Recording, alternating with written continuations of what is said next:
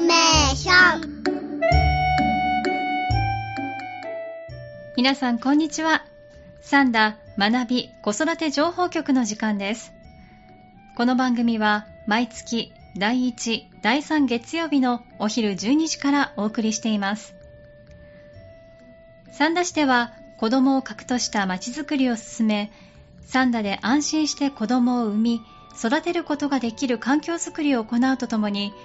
教育や障害学習の充実を図るなど様々な取り組みを行っています。この番組ではスタジオに市役所のご担当者の方にお越しいただき教育、障害学習、子育てなどに関する取り組みやサービスなどについてお話しいただきます。お相手は藤田望です。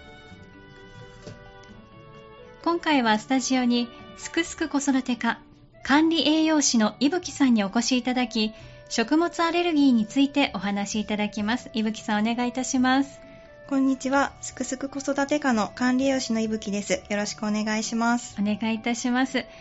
あ今日のテーマは食物アレルギーですが詳しく知らないという方も実は多いのではないでしょうか伊吹さん具体的に教えていただけますか？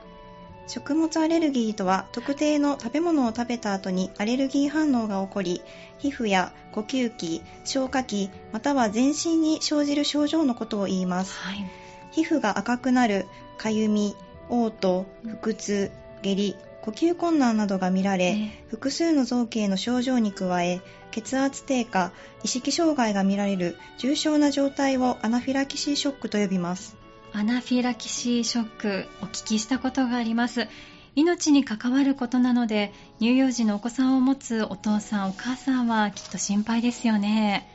確かに食物アレルギーは怖いと思う方は多くいらっしゃると思います。しかし怖いからといって保護者が自己判断で対応すると状態が悪化する可能性がありますので、え疑われる症状が見られた場合は医師の診断に基づいて進めることで安心安全に進めることができます。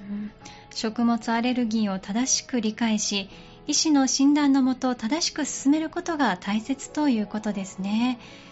とは言いましても離乳食は初めて食べる食材が多いので不安で遅らせようと思われるかもしれません。何かアレルギーの発症と関係があるのでしょうか？実は離乳食や特定の食べ物を食べる時期を遅らせても食物アレルギーの予防効果があるという科学的根拠はありません。あそうなんですね。乳幼児の発達や栄養学的な観点からは離乳食は生後56ヶ月から始めることが望ましいです。食物アレルギーの予防効果の根拠がないんですね。これをお聞きになって驚かれた方もいらっしゃるのではないでしょうか。伊吹さんもう少し具体的に教えていただけますか？はい卵とピーナッツについてはええ。アトピー性皮膚炎のある乳幼児では食べる時期を遅らせることで食物アレルギー発症リスクが高まるという研究結果があります。そうなんですね。この研究結果を踏まえて2019年に改定された授乳・離乳の支援ガイドでは卵の摂取時期が生後7-8ヶ月の離乳中期から生後5-6ヶ月の離乳初期に早められました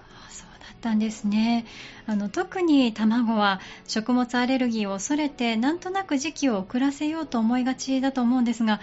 ガイドでは最新の知見に基づいて生後5ヶ月から6ヶ月の離乳初期から食べ始めることを推奨しているということなんですね。はい。少しずつ食べて慣らすことにより食物アレルギーを予防できると考えられるようになってきましたまた食べ物に含まれるアレルギーの元をアレルゲンと言いますが、ええ。アレルゲンが皮膚から直接体の中に入る方がアレルギー反応が起こりやすいということが分かってきています。そうなんですね。通常皮膚が壁になっているので、うん。アレルゲンは直接体の中に入りにくくなっていますが、ええ。湿疹などがあり皮膚のバリア機能が落ちると体の中にアレルゲンが入りやすくなります。うん口から体内に入ってアレルギー反応を起こすだけでなく皮膚からの方がむしろ起こりやすいということなんですね。これを何か解決する方法はありますか？はい。皮膚をきれいな状態に保つことが非常に重要となってきています。え新生時期から保湿剤でスキンケアをすることで、アトピー性皮膚炎の発症リスクが3割低下するという研究結果もあります。湿疹やアトピー性皮膚炎の症状が見られる場合は、病院を受診することをお勧めします。はい。食物アレルギー発症予防の観点からスキンケア、保湿剤ですとか、まあ、症状が出た場合は病院を受診するなどそういったことが重要になってくるということですねでは離乳食はどのように進めればいいでしょうか？初めて食べる食材において進める上でポイントは3つあります。1つ目は必ず病院が空いている時間にあげることです、はい食後2時間以内に症状が出ることがほとんどなので、午前中の診療が終わる2時間前までにあげます。例えば11時にあげて13時に症状が出ても診療時間が終了しているので、初めてあげる食材の時は何か症状が出てもすぐに受診できるよう午前中の10時ぐらいまでにあげてください。初めて食べさせるものについては特に慎重になりますけれどまずは必ず病院が空いている時間にあげることが大切ということですね。スケジュールをよく考えないといけないですね。では、2つ目のポイントは何でしょうか？はい。2つ目は、離乳食用スプーン1さじから始めることです。はい、様子を見ながら少しずつ量を増やしてください。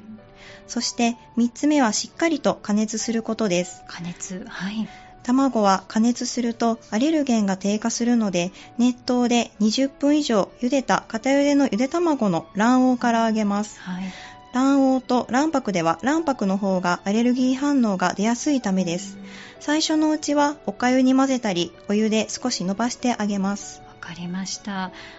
離乳食用スプーン1さじから始めること、そしてしっかりと加熱をすることがポイントですね。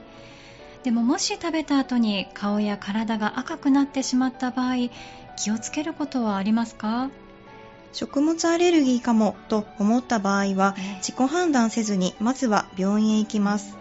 病院では何をどのくらいの量を食べたのかどんな症状が出たのか症状が出るまでの時間など正しく診断するために保護者の説明はとても重要になります、症状の写真を持参しても良いですねきっとね多くのお父さんお母さんが焦ることとは思いますが冷静にどのくらいの量を食べたかどんな症状が出たか症状が出るまでの時間はどれくらいだったかなど説明ができるようにしておきたいですね。症状の出た場合は写真を持参することも有効だということです。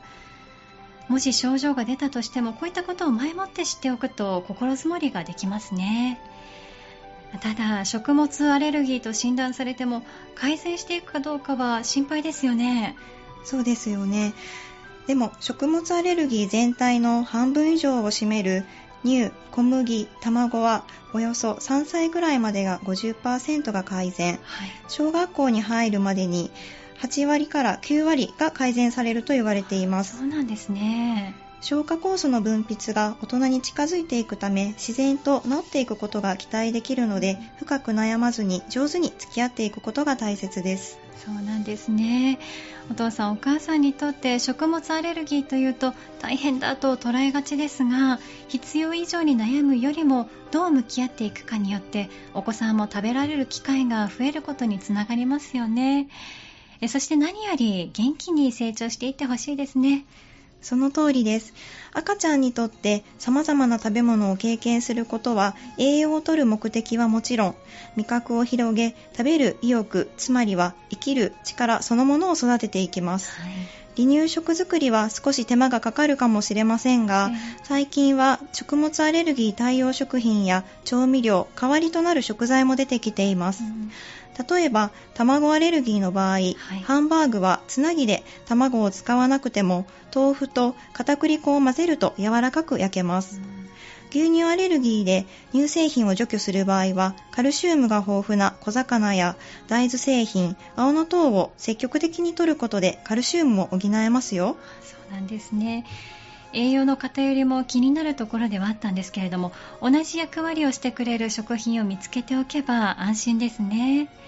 今日お話しした食物アレルギーに関する悩み事や食事の工夫についてもっとお聞きになりたい場合どうすればいいでしょうか三田市すくすく子育て課の管理栄養士へご相談できます。また、個別の食物アレルギーの食品の進み具合や対応については、かかりつけの先生にご相談ください。わ、はい、かりました。では、ここでは三田市すくすく子育て課のお電話番号、お問い合わせ先を教えていただけますか？はい。079-559-5701です。ありがとうございます。復唱しておきましょう。079-559-5701 079-559-5701すくすく子育て課までお問い合わせご相談ください。一人で悩まずぜひ利用していきたいですね。いぶきさんどうもありがとうございました。ありがとうございました。今日は三田市すくすく子育て課管理栄養士の伊吹さんにお越しいただき食物アレルギーについてご紹介いただきました。次回の放送は3月4日月曜日お昼12時からお送りします。また本日の内容は三田市のホームページに掲載しますのでぜひご覧ください。三田学び子育て情報局。この時間は三田市が進める教育障害学習子育てなどに関する取り組みやサービスなどについて分かりやすくお伝えしてきました。さて次はどんなお話を聞かせていただけるのでしょうか。どうぞお楽しみに。